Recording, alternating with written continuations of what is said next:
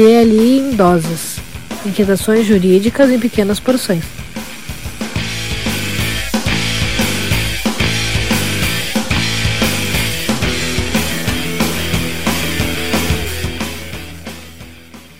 Olá, pessoal.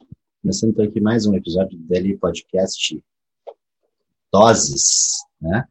Uh, Daily Podcast Direito Líquido Incerto, a versão podcast raiz, né? Rapidinho, um áudio, onde a equipe dele comenta aí algumas das notícias jurídicas dos últimos dias. Estamos aqui eu, Sandro Moraes, junto comigo Sérgio Gilé. Olá, pessoal. Alisson Capelari. Oi, oi, oi. É, lembrando ali que o pessoal acompanha lá no Alfobadelli Podcast, no Twitter, no Instagram. Uh, entrar no YouTube, já que está esse episódio, do, como os outros episódios de doses, né? Ele só vai na, nas plataformas de áudio, não de vídeo. Então, aproveita que está ouvindo, entra lá no YouTube vê nossos episódios tradicionais lá, né? Arroba, arroba não, www.dli, www.youtube.com.br DLI Podcast. Aí se inscreve no canal, ativa o sininho para não perder as notificações, acompanha lá nossos episódios, já deixa um like, comenta nos nossos vídeos anteriores. E também o nosso site, que é www.dlipodcast.net.br, onde é, tem a lista quase atualizada dos nossos episódios. Todos, né? Os normais, tradicionais, e esse do, do spin-off de doses. Né? Então, como a gente faz aí, o pessoal que já está acostumado, a gente tem no, nesse episódio de doses é, três assuntos, três temas comentados pela equipe, cinco minutos para cada um.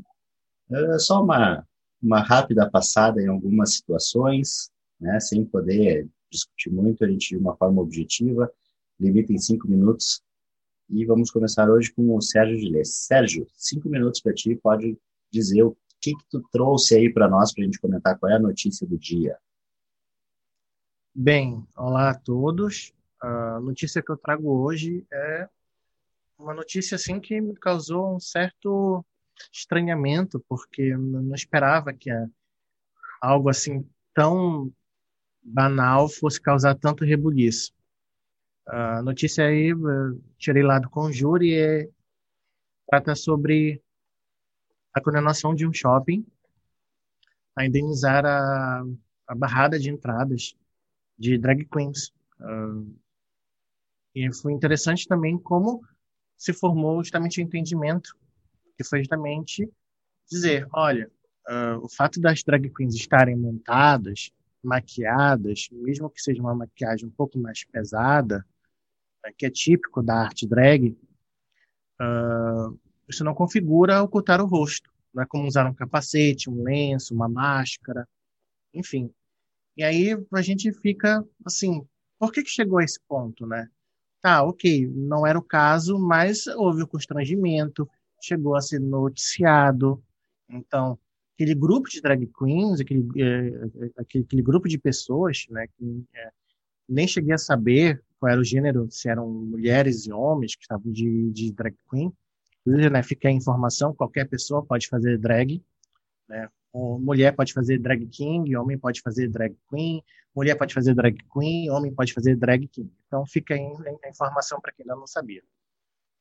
Uh, então, o que me causa estranhamento é justamente isso. Por que, que será que justamente as drag queens passaram por isso? Né? que foi esse grupo de pessoas? Se fosse uma mulher com uma maquiagem pesada, será que seria tratada da mesma forma? Fica aí o questionamento, e aí eu queria ouvir um pouquinho vocês. Olha, me parece que a gente tem, assim, é, é, é bastante ainda a questão de, de, de, preconceito. Fica bem claro que me parece, né? Aquela coisa da pessoa que, que faz algo, uh, vamos dizer assim, eu, eu vou usar o. Exatamente, que foge do padrão. Eu estava pensando em diferente, mas, uh, mas é uma coisa que foge do padrão que a sociedade exige, né? Uh, que o shopping exige para frequentar. Então, eu não quero essas pessoas no meu shopping, eu vou barrar a entrada. É, claro que aí ao e até esse fundamento a ideia é que o shopping justamente disse ah porque uh, se entra um motoboy de capacete a gente exige que ele tire o capacete para poder ter a identificação de rosto etc né que é uma prática que tem sido bastante comum que a gente vê em qualquer local público a exigência de tirada de capacete só que realmente não tem, é, a pessoa está ali ainda, está com uma maquiagem uh, exagerada, uma peruca. Então, se o cidadão é careca e usa uma peruca, vai ter que tirar a peruca para entrar no shopping também? Pois é. O shopping center é conservador esse daí. O shopping center conservador da família brasileira. Só que o a questão é a seguinte, né? Garanto, garanto que já teve nesse shopping algum evento que foram com, que, que já foram contratadas drag queens para animar a festa. Garanto. Sim. Não conheço o shopping, é, mas é analisar o histórico capaz de ter. Certo? Assim, ó... Olha, eu, eu tenho uma história nesse sentido. Estava tendo a Semana da Diversidade, não me lembro o ano, mas num desses dias da Semana da Diversidade ali na PUC, promovido pela, pela Escola de Direito, ia falar dois drag um drag king e uma drag queen.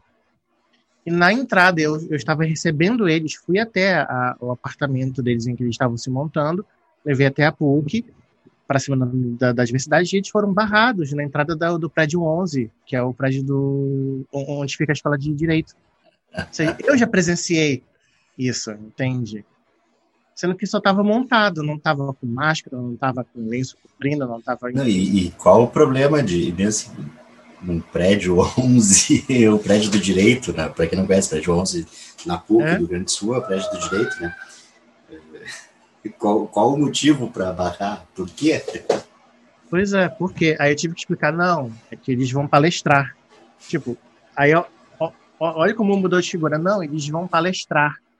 E aí, né, eu não falei nem que eu se apresentar, eles não iam realmente apresentar, eles iam palestrar na semana da, da diversidade, falar da, da, da experiência. E, então, então no, público, no público não poderia ter. Oi? Para público não poderia ter, só poderia porque iam, se, iam ser os palestrantes. Se não, fosse, se não fossem palestrar, não iam entrar, então. É. O público estava fora. Então, se um uh, uh, drag queen não poderia assistir. É, exatamente. Bueno, é complicado mesmo, né? E, temos muito a evoluir ainda na, na Só sociedade. aguentar isso. É, seguindo, então, igual terminou nosso tempo, acho que vocês devem ter ouvido de fundo aquele bipzinho do, do cronômetro, encerrando os cinco minutos do Sérgio.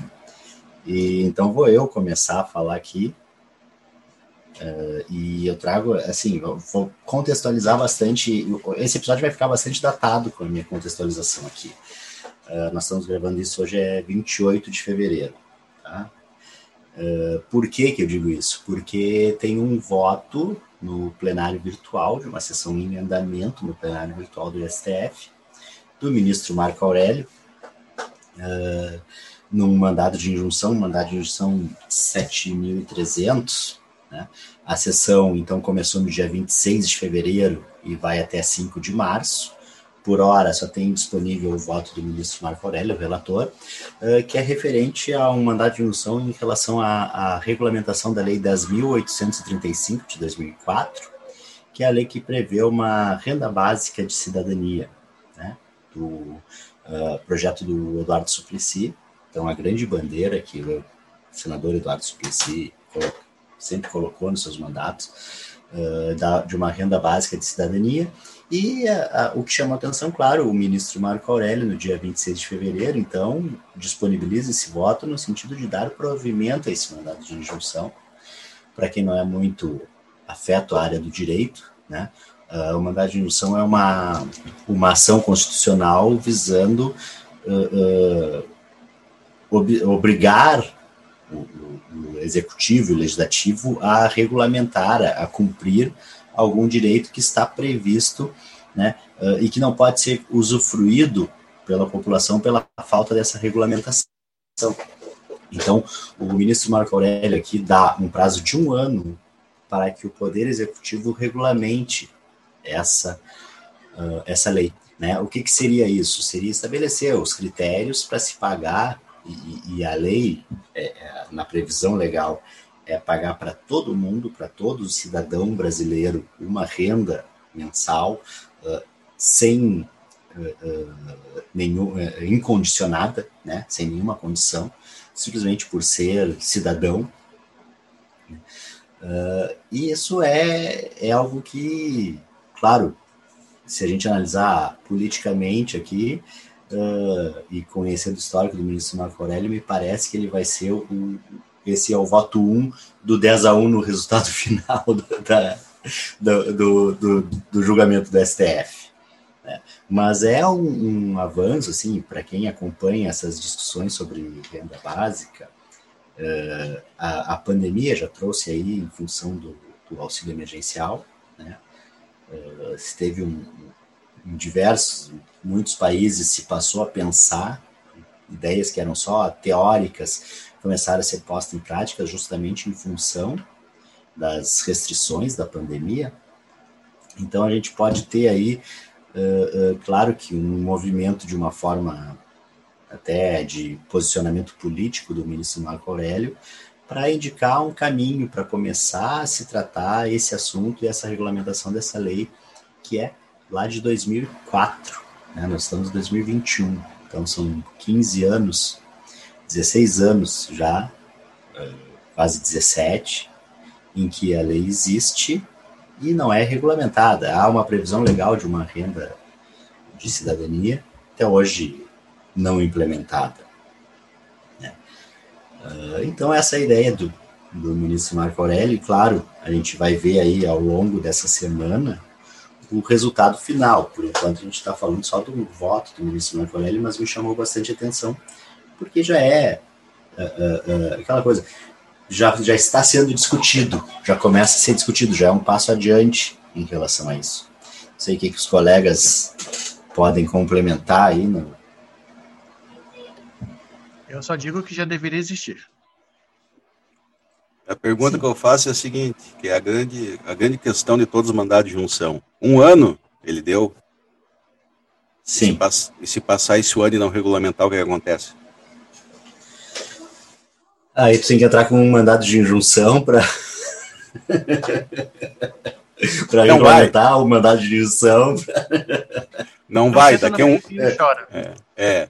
Na verdade, a, a, até eu me lembro que até alguns anos uns 5, 6 anos atrás, uh, sequer havia regulamentação para o processamento do mandado de injunção. Isso. Então, estava lá previsto na Constituição o mandado de injunção para uh, efetivar o direito e não poderia, ela não podia ser feito porque ele mesmo não tinha uma regulamentação. Então, é bastante complexo, bastante complicado. Daqui a um ano, daqui a um ano a gente se reúne e vê se isso daí já foi. Cuidado. Ah, se, for, se for provido o mandado de junção. Com certeza. Uh, bom, seguindo aqui, então, Alisson, agora a tua vez. O que, que tu tem aí para a gente comentar nesses próximos cinco minutos? Uh, sim, uh, no dia 24 agora, dia 24 foi quinta-feira, quarta-feira passada agora, foi, foi aprovado pelo Senado, depois de ter sido aprovado pelo Congresso, uh, o marco legal das startups. Como teve algumas alterações no Senado, vai voltar para o Congresso, provavelmente essa semana vai ser apreciado. Uh, então, assim, o que, o que, que isso significa? Se tinha um regulamento de startup, se tinha. Tá? Eu não vou entrar aqui com, com cinco minutos apenas para pegar e ficar tecendo considerações sobre o que, que é startup, que não é. Todo o pessoal já sabe. Né? Ah, a gente remete aí para o episódio com o com o Ederson Porto. O Ederson Porto, né, que explica bem direitinho. Uh, então, assim, qual que é a diferença básica que tem aí? Até agora, até o presente momento, as startups elas não tinham uma lei específica regendo ela. Alguns conceitos existiam numa lei complementar, a lei complementar uh, 167, que alterou a 123, 123, certo? Que ela ela criou, ela impostou o chamado Inova Simples, o regime tributário Inova Simples, que era um regime específico para as startups. Então, quando foi criado esse, esse Inova Simples, lá no meio dessa legislação tributária, foram criados alguns conceitos para diferenciar as startups, né, individualizar esse tipo de empresa das, dos demais tipos de empresa. Então, esse marco legal ele veio a individualizar esse tratamento jurídico. Né? Aí tem, foi, foi trazido questões uh, conceituais, questões tributárias, questões uh, societárias, uh, o que, que foi tratado como startup, uma startup tem um limite de faturamento bruto, de receita bruta máxima, que no caso é 16 milhões de reais, e para entrar no Inova Simples não pode passar de 4,8 milhões de reais. Então, assim, se tem uma, uma limitação, um teto de valores para que seja, para que a empresa receba esse tratamento diferenciado. Aí se falou, se tratou algumas novidades com questão, questões de sandbox regulatório, com questão do investidor anjo, que já tinha por cima um tratamento bem por cima, mas agora dá a competência para a CVM regular a questão do investidor anjo, certo? E principalmente a possibilidade de suspensão do funcionamento de startups pelas agências reguladoras, que antes não tinha, não tinha na regulação uh, tributária, uh, anteriormente não tinha e agora foi trazido uh, por esse, vai, ser, vai ter essa previsão expressa no marco legal, se a Câmara não mudar de novo o projeto alterado pelo Senado. Ah, fala, Sérgio. É, eu concordo. Concorda? Concorda? Eu, por um momento eu fiquei assim, toda voado. Desculpa. Ah, tá, não, eu achei que tu ia falar, fazer alguma observação mais, uh, uh, mais demorada aqui. No, Se concordou, tá bom. Concordou, é, não, tá ótimo. Bom, tá bom concordar. É o, o, o, problema de podcast é que todo mundo concorda com todo mundo, nunca brigam, nunca discutem. Mas então. Não, assim, eu, eu, é que eu não exponho a minha, minha discordância com vocês aqui, mas estar aqui com vocês eu já não gosto. Tá, não. deixa, deixa eu, eu, eu tenho só uma questão. Brincadeira, pra, gosto dele, tá, pessoal. Pelo, pelo que o Alisson estava falando, uh, que eu fiquei em dúvida. Então, tem um limite de faturamento para ser considerada startup? Sim. Sim. Então, uma startup unicórnio, ela deixa de ser startup? Ela vira uma empresa. Ah. Ela responde não Agora... no regime tributário e não no regime societário normal. Ela tem que se adaptar. Pois é, porque a ideia mesmo da startup não é não é pelo tamanho, mas sim pela, pela inovação, né? Pela, pela forma de negócio. Sim. E não sim, pelo tamanho. Com certeza. Com certeza. Mas daqui a pouco vai tomando um vulto muito grande a gente sabe que tem que ter todas as. Existem muitas questões, até tratados internacionais, da questão de lavagem de dinheiro, questões contábeis, que precisa se ter um limite e entrar dentro do funcionamento normal de uma empresa. Startup é um tipo societário diferenciado. A princípio. Interessante. E com agora com uma com provavelmente agora não, daqui a nos próximos meses, uma, um marco legal estabelecido próprio para ela. Com certeza. Tomara. É tudo que eu quero. Isso é bem regulamentado. É muito necessário. Acho que agora um pouco mais complexo na minha colocação. Sim. Não, a, a regulamentação, a gente viu aí no, quando falou com o Isaac em relação ao mercado financeiro, a regulamentação é importante. Né? Então, pessoal, assim, foi o nosso, nosso nossos comentários de, da semana, né? para a gente colocar aqui no, nossa, no nosso podcast DLI doses, né? Direito líquido incerto em doses. Então, pequenas doses de, do, do direito líquido que a gente está vendo cinco minutos para cada pequena dose, né?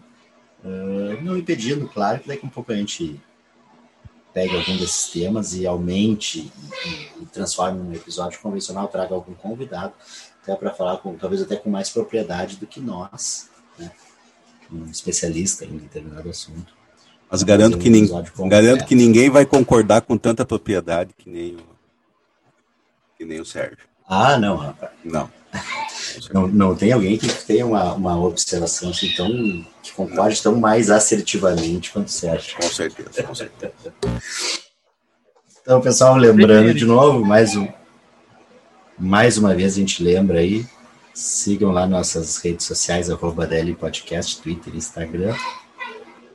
É, pode botar algum comentáriozinho ali, marcar. A gente tem uma curiosidade para conhecer nosso público. Às vezes a gente não, não tem o, uh, às vezes falta um pouco mais do feedback. A gente pede para o pessoal ali dar uma, uma lembrada. A gente tem um público no exterior que a gente não, não conhece, gostaria de conhecer melhor. Pode dar um, fazer um comentário ali no nosso Instagram, pode deixar um comentário nos nossos vídeos no YouTube, no uh, youtube.com.br DL Podcast. A gente quer melhorar esse contato até para produzir com um conteúdo mais com melhor qualidade para o pessoal que está nos, nos acompanhando. E também a nossa nosso site, www.dlpodcast.net.br, lista completa dos episódios. Isso aí. Estamos encerrando aqui esse DL em doses deste final de fevereiro. Beleza. Até mais. É mais, então. Final de fevereiro. É mais. Valeu. Hasta.